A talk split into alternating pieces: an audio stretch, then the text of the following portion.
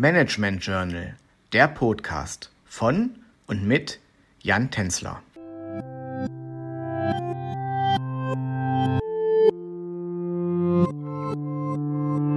Ich begrüße Sie zu unserer elften Folge des Podcasts Herausforderungen und Besonderheiten von Familienunternehmen. Wir sind mittlerweile mitten bei den Herausforderungen von Familienunternehmen angekommen.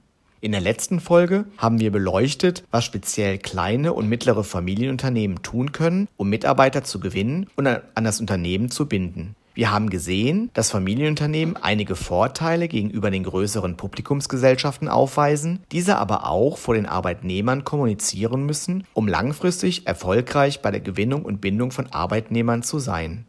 Heute und in der nächsten Folge wollen wir uns damit beschäftigen, wie es Familienunternehmen und Startups schaffen können, so erfolgreich zusammenzuarbeiten, dass sie gemeinsam Innovationen herausbringen.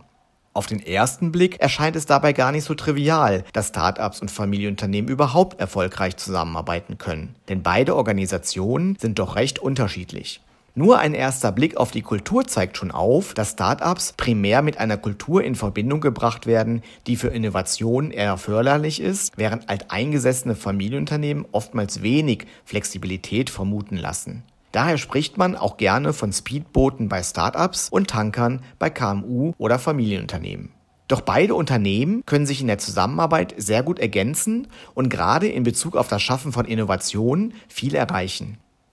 Wenn wir uns nun mit der Frage näher beschäftigen möchten, wo genau Anknüpfungspunkte für die Zusammenarbeit beider Unternehmen zu finden sind, so ist es hilfreich, sich erst einmal mit den Herausforderungen beider Organisationen zu befassen. Startups haben vor allem bei der Finanzierung große Herausforderungen. Dies ist vor allem der Tatsache geschuldet, dass sie noch jung sind, über wenig Sicherheiten verfügen und die zukünftige Entwicklung noch sehr unsicher ist. Auch zeichnen sich Startups dadurch aus, dass die Strukturen und Prozesse noch wenig ausgereift sind.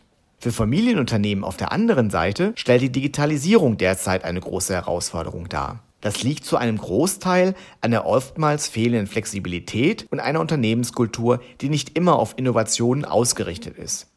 Betrachtet man nun die Herausforderungen beider Unternehmenstypen, so fällt es einem schon leichter zu glauben, dass eine Zusammenarbeit beider Unternehmen viele Vorteile bringen kann, die nicht selten in Innovationen münden können. Welche Formen der Zusammenarbeit es dabei genau gibt, wollen wir uns in Folge 12 genauer anschauen. Ich hoffe, Sie sind dann auch wieder mit dabei. Bis dahin wünsche ich Ihnen alles Gute, Ihr Jan Tänzler.